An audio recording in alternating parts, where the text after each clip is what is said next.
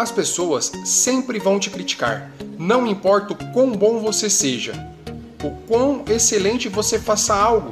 A verdade é que elas sempre vão tentar achar alguma forma de lhe paralisar, mesmo que inconscientemente de alguma forma, elas sempre vão tentar interferir na sua vida. Você tem que identificar as críticas construtivas e as críticas destrutivas.